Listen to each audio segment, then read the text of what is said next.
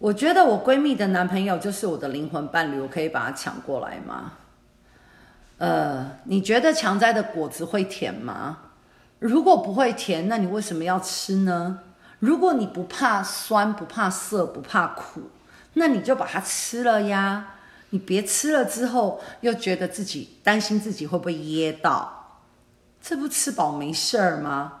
疫情期间，好不好？姚庆老师呼吁，把心思放在如何充实自我上面，别把心思放在这种事上面。好吗？好好的充实自己，就不会去抢别人的灵魂伴侣，或是别人的男朋友，你就会遇到你的灵魂伴侣了。